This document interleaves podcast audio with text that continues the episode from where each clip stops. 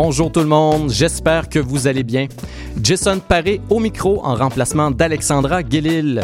Vous écoutez Angle droit, votre rendez-vous hebdomadaire proposé par Éducalois et CIBL afin de parler de droit autrement.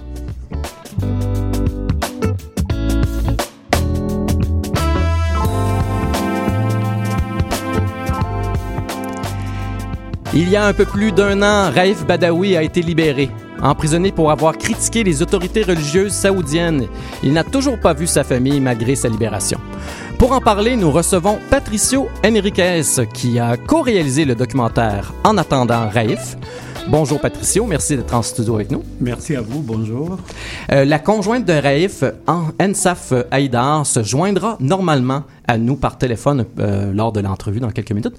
Mais d'entrée de jeu, euh, pouvez-vous nous dire quel est le prix qu'elle a récemment reçu? Ah, elle a reçu un prix important au Festival de droits humains de Vienne. C'est un prix euh, qu'on accorde à chaque année à une militante ou un militant qui, euh, qui, se, qui se fait connaître par la défense des droits de l'homme un peu partout sur la planète. Et cette fois-ci, c'est à elle qu'on donne le prix. Depuis un certain temps, au début euh, de l'emprisonnement de Raïf Serraï, elle recevait les prix, les distinctions au nom de son époux, mais depuis un certain temps, c'est elle qui est distinguée. les prix personnellement. Parfait, on en parle un petit peu plus tard, euh, dans quelques minutes en fait. Euh, également en studio, il y a la coordonnatrice de projet Mira Clich. Bonjour. Bonjour. Alors, tu veux nous parler de l'un des projets que tu chapeautes chez Éducalois? Oui, je vais parler de projet danse aujourd'hui. Parfait. Euh, bonjour également à toi, Mélodie Bombardier. Tu es agente euh, en, aux communications chez Éducalois.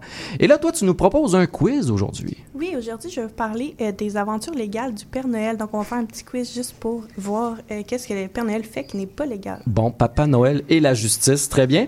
Mais pour commencer, je me tourne vers Marjolaine Condré-Morel, avocate et vulgarisatrice juridique senior chez Éducalois. Bonjour Marjolaine. Bonjour Jason. Alors, soit, toi, ce matin, tu sors des clous. Et au lieu de nous présenter les actualités de la semaine comme d'habitude, tu as décidé de nous prédire notre avenir euh, juridique, justement. Ben, pour euh, la dernière émission régulière de cette année d'Angle droit, ben, j'avais envie de faire un peu les choses différemment.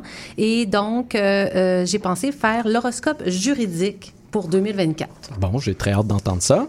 Bon, tu le sais sûrement, je ne suis pas astrologue et je ne prétends pas non plus que les événements dont je vais mentionner plus euh, dans ma chronique sont des réels événements ah, qui vont arriver. Je c'était un sideline pour. On euh, s'amuse. Oui, ok. c'est un prétexte en fait pour informer les gens sur différents sujets juridiques qui sont liés à leur vie de tous les jours. Mais pour comme, comme dans les vrais horoscopes, je vais mentionner à chaque fois là, si c'est plus un sujet euh, côté cœur et relations ou côté travail et argent. Parfait. Et pour commencer, j'imagine que tu veux savoir nos signes astrologiques ben, respectifs. Pourquoi pas? On pourrait faire un petit tour de table. Moi, je suis Gémeaux. Gémeaux. Je pense que je suis ascendant aussi cancer. Mais en bref, Gémeaux. Mélodie? Moi aussi, je suis Gémeaux. Oh, deux Gémeaux. Bon, ça y est.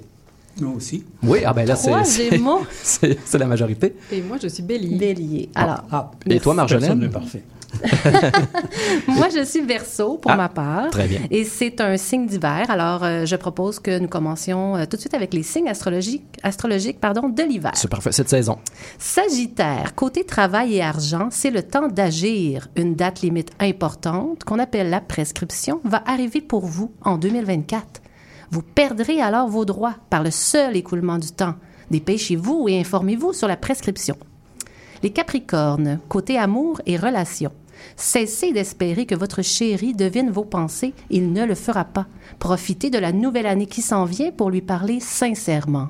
Abordez l'idée d'une convention de vie commune pour prévoir les conséquences de la fin de votre couple. Verseau, une occasion en or se présentera à vous pour la prochaine année. Assurez-vous de faire affaire avec une personne autorisée de l'autorité des marchés financiers. Là, maintenant, on poursuit avec les signes astrologiques du printemps. Oui, poisson. J'ai déjà hâte. Côté travail et argent, l'année 2024 apportera un changement d'emploi pour vous. N'oubliez pas que vous devez laisser un délai de préavis raisonnable avant de quitter votre emploi actuel. Bélier, vos parents vieillissants exigeront sûrement de vous beaucoup de temps l'année prochaine. Pour savoir comment la loi vous outille dans ce rôle, consultez le dossier d'éducalois sur les personnes proches aidantes. Mira va d'ailleurs nous en parler un peu plus tard dans l'émission. Parfait. Les taureaux, côté amour et relations. Le ton monte souvent avec des personnes de votre voisinage. Commencez donc la nouvelle année du bon pied. La médiation citoyenne est une avenue qui peut vous permettre de sortir de l'impasse. Parfait. Donc là, on passe au signe astrologique de l'été, dont Gémeaux. Donc, Oh, euh, voilà, plusieurs vont être attentifs autour de la table. Vos pensées vagabondent souvent vers la mort ces temps-ci.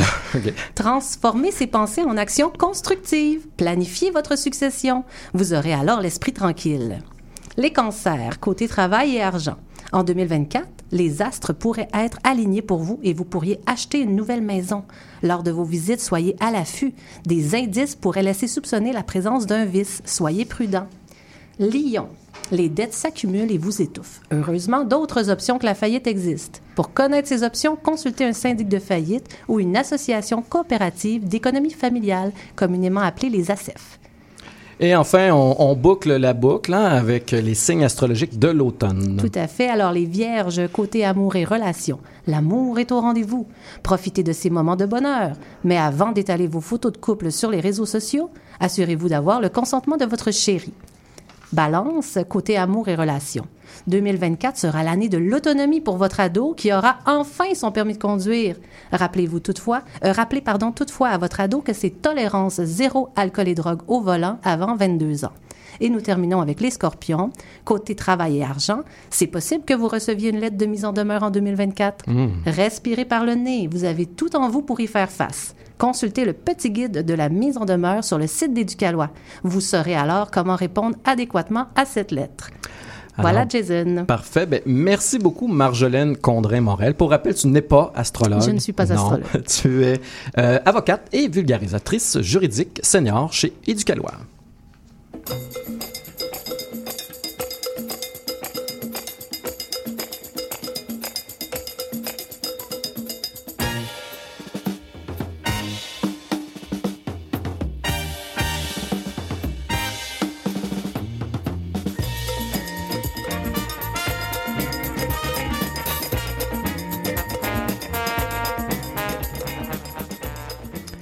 En 2012, le blogueur Raif Badawi a été condamné à 10 ans de prison et à 1000 coups de fouet pour avoir critiqué les autorités religieuses de son pays, l'Arabie saoudite.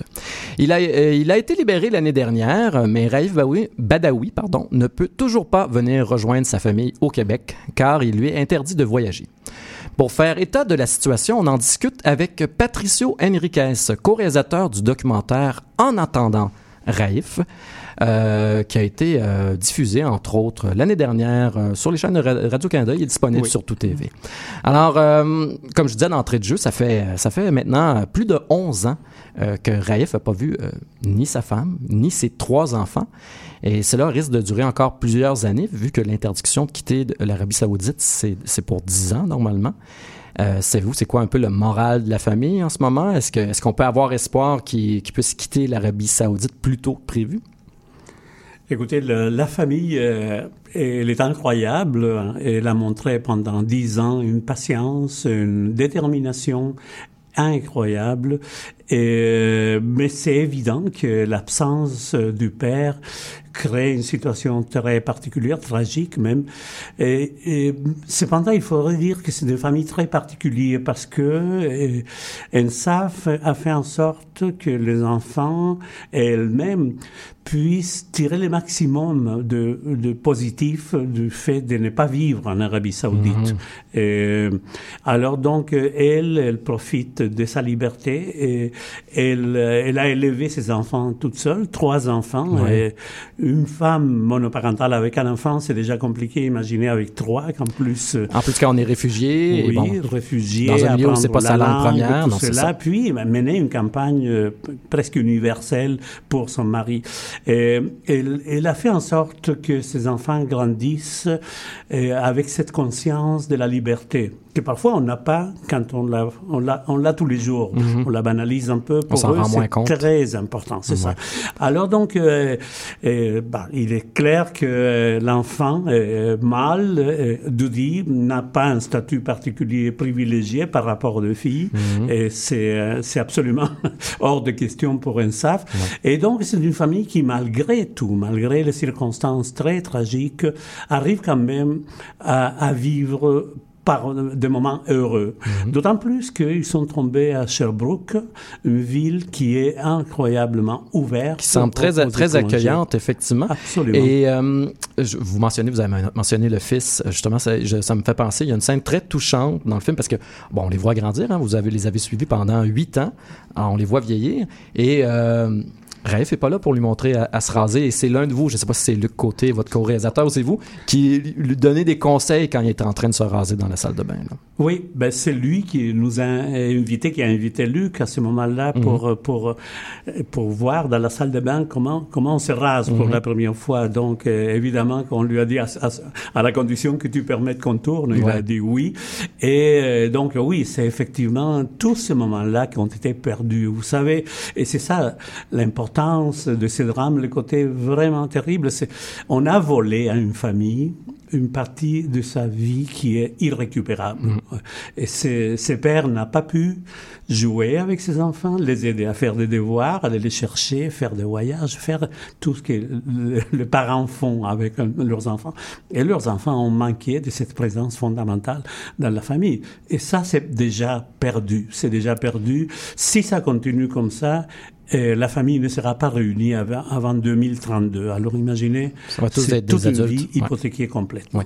Et là, euh, justement, euh, il a été libéré il y a un an. Est-ce que vous avez, vous craignez que, puisqu'il a été libéré, même s'il est encore euh, interdit de séjour euh, à l'extérieur de l'Arabie Saoudite, est-ce que vous craignez qu'on l'oublie un peu? Parce que là, NSAF, justement, Haïdar, on, on l'a vu beaucoup prendre la parole, elle s'est même présenté aux élections fédérales. Là, est-ce que vous avez peur qu'avec sa libération, d'une certaine façon, euh, Raif euh, passe à l'oubli? Ben écoutez, oui, c'est une des préoccupations de Raif lui-même Mhm. qui avait dit au président du Parlement européen à un moment donné, et qui le dit, qui le raconte dans le film, la seule chose qu'il demande c'est ne m'oubliez pas. Et pour un SAF, c'est devenu aussi un objectif. Mais l'actualité, la vie, elle continue. Et effectivement, il y a une partie des angles morts euh, et dans lesquels ils peuvent tomber, c'est effectivement euh, en danger. Mhm. Et là, qu'est-ce qui vous a intéressé? Parce que, comme je vous disais, vous les avez suivis euh, pendant huit ans. Qu'est-ce qui vous a intéressé au départ? Comment est née l'idée de ce documentaire-là sur, sur Raif, mais surtout, en fait, sur sa famille? Écoutez, c'est que nous, on collabore euh, habituellement avec euh, Amnesty International et à un moment donné, Luc euh, Côté, mon co-réalisateur, a été sollicité pour aller enregistrer à Sherbrooke. La famille était déjà là. Ils sont arrivés en 2013 et en 2014, et, euh, il a été sollicité pour aller enregistrer un témoignage qui allait prendre la forme d'un message dans le web capsule. pour attirer l'attention sur, sur ces cas-là. Et euh, dès que Luc est rentré à Montréal, on a discuté de tout cela et puis l'idée nous est venue tout de suite d'embarquer dans, dans ce qui semblait être déjà euh, un combat assez long, mais jamais au- autant que nous l'aurions pensé au début. On ne savait pas qu'on allait passer huit ans, Non. presque neuf ans, à tourner avec cette famille-là. Dont une période pendant la COVID aussi. L- Oui, par- Mhm. parmi d'autres choses. Ouais. ben oui, justement, euh, c'est assez touffu comme documentaire. Euh, bon, j'ai vu la version longue de 2h30, celle sur Tout TV de 90 minutes. Euh, votre documentaire ne porte pas uniquement sur la lutte, justement, de la famille Badawi. Vous êtes, euh, vous vous êtes aussi particulièrement intéressé à la vente de camions blindés et peut-être d'autres matériels militaires, là, mais fabriqués au Canada, mais vendus au régime saoudien. Qu'est-ce qui vous a intéressé dans, dans ces ventes de matériel militaire? Écoutez, c'est que euh, souvent, quand on fait un documentaire euh, qui touche à la question des droits humains et qui reste vraiment encerclé dans la problématique de personnes qui vivent ça, on a tendance à oublier qu'il y a un contexte qui détermine que ces choses-là se passent. En fait, euh, c'est pas le produit du hasard que que Raif soit en prison en Arabie Saoudite. C'est le fait qu'il y a là une monarchie absolue au XXIe siècle, c'est une monarchie totale, absolue, comme il y a 7, 8, 9, 10 siècles. Ouais. Et aujourd'hui, c'est euh, surtout aujourd'hui, au moment où on se parle, cette monarchie absolue est tolérée, non seulement tolérée, respectée par ce qu'on appelle le monde de, démocratique, les, nations démocratiques essentiellement, ou la communauté internationale, c'est l'Europe et l'Amérique du Nord. Le restant du monde ne compte pas trop quand on détermine ces choses-là. Alors, ces pays-là, qui sont les puissances occidentales, soutiennent, malgré un discours très, très critiques parfois. Dans le fait, ils soutiennent euh, cette monarchie-là. Mhm. Et pour nous, c'était, on ne pouvait pas raconter l'histoire en elle-même. Elle aurait peut-être fait un film plus court, mais en même temps, euh, c'est pour nous comme un devoir de dire, écoutez, tout cela dépend de ça et ça. Et on voulait soulever la, la contradiction fondamentale de dire comment peut-on euh, défendre, dire qu'on défend le droit d'une petite famille brisée, tout en euh, vendant des armes qui servent à garder la, stabilité de cette monarchie, où les femmes sont vraiment réduites euh, à un rôle très, très, très, très, très critiquable, puis euh, ça continue aujourd'hui. Puis du matériel militaire qui est utilisé dans un autre conflit aussi, la guerre au Yémen, parce que bon, l'Arabie saoudite soutient le gouvernement en place contre les rebelles. Mm. Un, conflit qui a causé 377 000 euh, morts, décès entre 2015 et 2021. Euh, corrigez-moi si je me trompe, mais est-ce que j'ai l'impression que ce conflit est passé un peu sous le radar, euh, du moins au Canada? Oui, écoutez, oui, définitivement. c'est des choses. On a menti d'abord, le gouvernement a carrément menti. Je pense que les fonctionnaires qui déterminent le rapport officiel lu par, lu par des, des, les dirigeants politiques du Canada et leur font dire que jamais le les armes que le Canada vend à l'Arabie saoudite seront utilisées contre des civils, autant en Arabie saoudite que dans la guerre au Yémen. C'est absolument impossible. Et d'ailleurs, l'Arabie saoudite a dit, écoutez, une fois qu'on paye ces armes-là, et on les paye très cher, et on fait ce qu'on veut avec elles. Il n'y a, pas, a pas dans les contrats rien qui nous oblige à faire quoi que ce soit d'autre. Donc, ils n'ont même pas voulu répondre s'ils les utilisaient ou pas. Le fait est que des, des, vidéos ont circulé un peu partout en montrant que non seulement les armes sont utilisées au Yémen, où il y a une quantité d'enfants morts dans ces pays-là, et probablement que les armements canadiens ont servi à ça, et, et en plus, euh, ces armes-là continuent à, à, se, à, se, livrer encore aujourd'hui. Donc, euh, c'est pas terminé là, parce ah qu'il y en avait pour plusieurs dizaines de milliards de, de, de Hein, si, je me souviens bien. Donc, c'est déjà la fin de notre entrevue, mais on rappelle que le documentaire En attendant Raif est disponible dans une version plus courte sur la plateforme Tout TV. Puis, en conclusion, rapidement, malgré le fait que finalement euh, la, libération n'a pas été écourtée, euh, quels ont été les impacts euh, ça fait avancer des choses quand même, le combat d'Ensaf Haïdar? Je crois que le, documentaire aide justement Ensaf à ramener le nom de, de Raif dans les tapis. Il faut dire que la communauté journalistique internationale est très sensible à son cas, mais évidemment, ils ne peuvent pas revenir à propos de n'importe quoi euh, sur le cas de Raif. C'est une mhm. histoire déjà connue par le public, oubliée un peu, mais quand même connue. Alors, euh, le fait que le documentaire se promène internationalement et qu'il y ait comme le prix qu'elle vient de gagner, mobilise, donne un prétexte, si vous voulez, aux journalistes, aux médias de se rappeler de ce cas-là. Parfait. Alors, euh, Patricio Enriquez, merci beaucoup. À vous.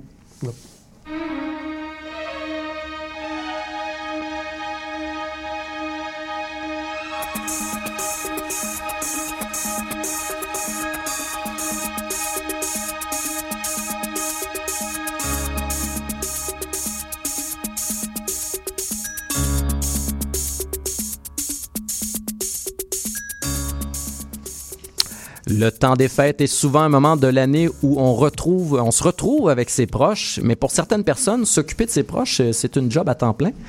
Euh, Mira Clich, coordinatrice de projet Aide du Calois, va nous parler de son projet sur la proche-aidance.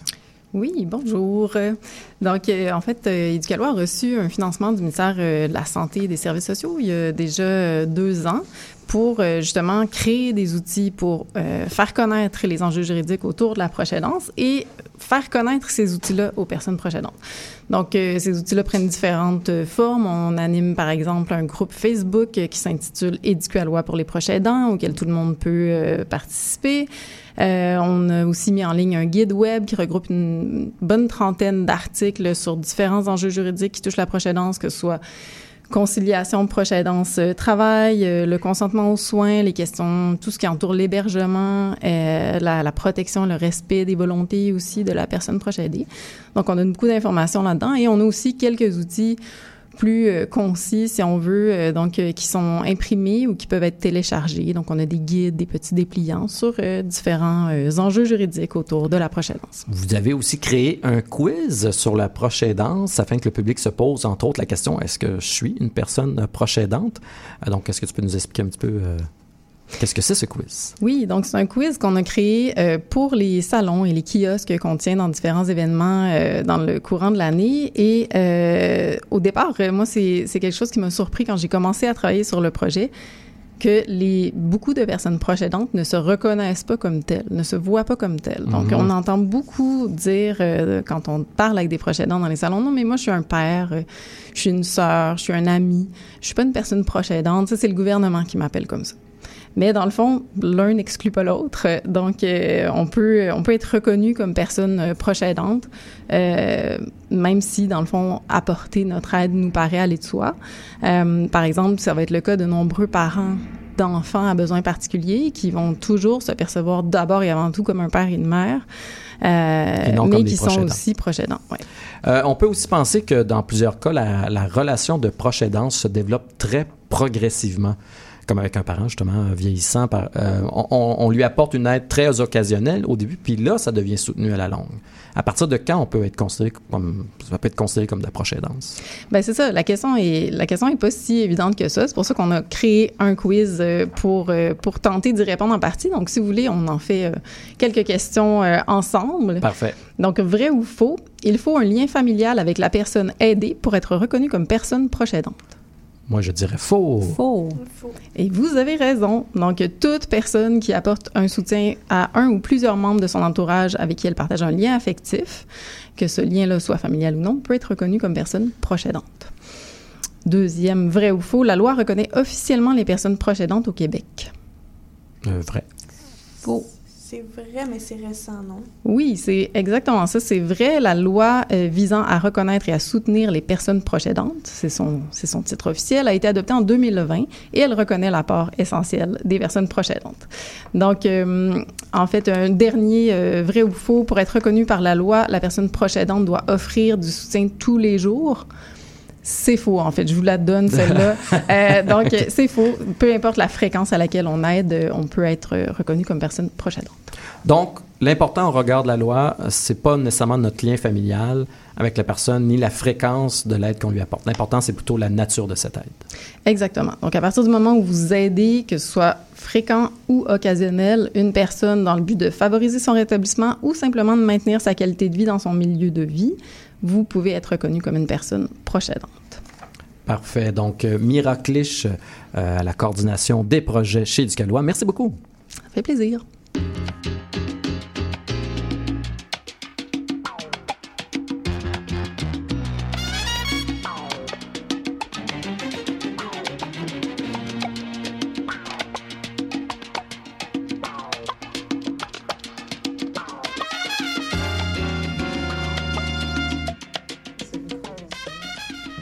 Le Père Noël va bientôt faire sa tournée de cadeaux, mais une question se pose sur ces activités, une question sérieuse. Est-ce légal?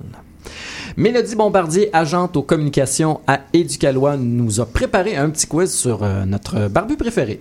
Oui, merci beaucoup Jason. Donc le Père Noël a certains droits qui lui permettent de faire certaines actions que vous et moi, nous ne pourrions pas faire sans contrevenir à la loi.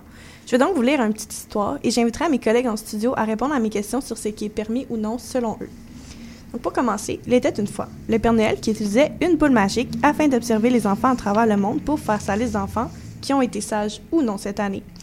Sur cette liste, on retrouve leur nom, leur adresse et ce qu'ils ont demandé pour Noël. Est-ce que le Père Noël a le droit de faire tout ça? Non. Ramasser des informations personnelles. Le Père Noël a tous les droits. Voyons donc. Je dirais non. Ah, OK, bon. Donc, effectivement, premièrement, c'est interdit d'observer les enfants à leur insu car ça contrevient aux lois qui protègent la vie privée. Aussi, si on considère que le Père Noël exploite une entreprise de fabrication de jouets, il ne peut pas faire une liste avec des renseignements personnels sans le consentement des personnes concernées, selon la nouvelle loi 25. Pour les enfants de moins de 14 ans aussi, il faudrait d'ailleurs avoir l'autorisation des parents. OK. Donc, on poursuit. Avec sa liste, il demande à ses lutins de fabriquer les cadeaux, de les emballer, de les mettre dans son sac. Ces lutins travaillent fort lors des fêtes. Ils travaillent sept jours par semaine, jour et nuit, pour que tous les cadeaux soient prêts à temps. Pendant le reste de l'année, lorsqu'ils ne font pas des cadeaux, les lutins l'aident à s'occuper de sa terre à bois. Est-ce que le Père Noël a le droit de les faire travailler autant? Je sais pas, sont-ils payés? Non. Non, non. Il peut pas Non? faire ça. Non? Mais le Père Noël n'a-t-il pas tous les droits? Ouais, ben ça a l'air que non. Mais si c'est un humain, par exemple. Donc, vous avez raison. Si les lutins travaillaient au Québec ou le- que le Père Noël habitait ou avait son siège social ici, les lutins auraient droit à au moins 32 heures consécutives de repos par semaine. Le Père Noël devrait donc leur laisser euh, des petites pauses de temps en temps pour qu'ils puissent se reposer. Donc, si on poursuit, la veille de Noël, le Père Noël remplit son traîneau avec tous les cadeaux et il appelle ses reines pour bientôt prendre son envol. Est-ce que le Père Noël a le droit de posséder des reines chez lui? Ben oui, là, s'il y a une terre à bois, comme tu disais, ou euh, c'est une non. forme de. non, non, non, Les, les- les animaux sauvages appartiennent à personne. Oui, mais il y a des élevages de, de chevreuils, puis de, de lamas, Ah. puis de. OK. Ben, donc oui, comme euh, Jason te dit, le Père Noël a le droit de posséder des reines puisqu'il habite sur une terre à bois. Bravo. Mais en général, ça dépend d'où on habite. Certaines municipalités interdisent euh, la garde ou la possession d'animaux sauvages, comme Marjolaine a dit. Donc, dans un petit studio comme moi à Montréal, euh, il serait en fait illégal de posséder neuf reines Tu comme Père de place de toute façon. Oui, même juste Les- un reine, honnêtement, ça serait... Les poules sont permis, mais pas. euh, Pas les reines. Non, pas les exactement. Donc, euh, si on poursuit... Et selon les arrondissements, je, je vais spécifier, c'est pas tous les arrondissements qui permettent les poules. Non, exactement. Donc, si on poursuit, le Père Noël décolle avec son traîneau pour aller porter tous ses cadeaux. Il vole du Canada aux États-Unis, au Mexique, en arrêtant sur le toit de toutes les maisons jusqu'à faire le tour du monde en une seule nuit. Est-ce qu'il risque d'avoir des ennuis pour ça? Oui. Euh, ben oui, j'imagine, surtout s'il atterrit sur Ça les territoires. Vo- survoler un territoire, non, mais s'il atterrit sur les territoires, les pays, j'imagine qu'il a besoin de Les passer aux douanes. de vol, Ouais. tout ça. Oui, ex- exactement. Donc, il passe aux douanes. Il doit passer aux douanes pour montrer son passeport et déclarer les biens qu'il transporte. Si, qui sont, ça nous surprendrait qu'il fasse ça euh, en faisant euh, le tour du monde en une seule nuit. Je pense pas qu'il arrête à tous les douanes de tous les pays. Puis aussi, il doit euh, respecter les limites de vitesse pour faire tout ça en une nuit, ce qu'il doit pas nécessairement faire. Là, il te restait une question, n'est-ce Oui, exactement. Donc là, finalement, le Père Noël passe par les cheminées pour aller porter ses cadeaux sur nos sapins. Il mange quelques biscuits et boit un gros verre de lait avant de repartir au pôle Nord, se reposer pendant l'hiver. Est-ce qu'il a le droit d'entrer de même dans une maison? Non. pas? Non, pas bien, ben. Exactement. Euh, en fait, entrer dans les maisons sans permission pour y déposer les cadeaux et prendre des biscuits qui ne lui appartiennent pas, ça pourrait être considéré comme une introduction par effraction. Il pourrait avoir des accusations criminelles pour ce geste. Mais comme c'est le Père Noël, on lui laisse certains privilèges que nous, on n'a pas. Donc, euh, laissez vos foyers éteints hein, aussi pour euh, si vous voulez euh, recevoir le Père Noël, parce que sinon ça peut être dangereux. Ben, merci beaucoup, Mélodie Bombardier. Je, je rappelle que tu es agente aux communications à Éducaloir.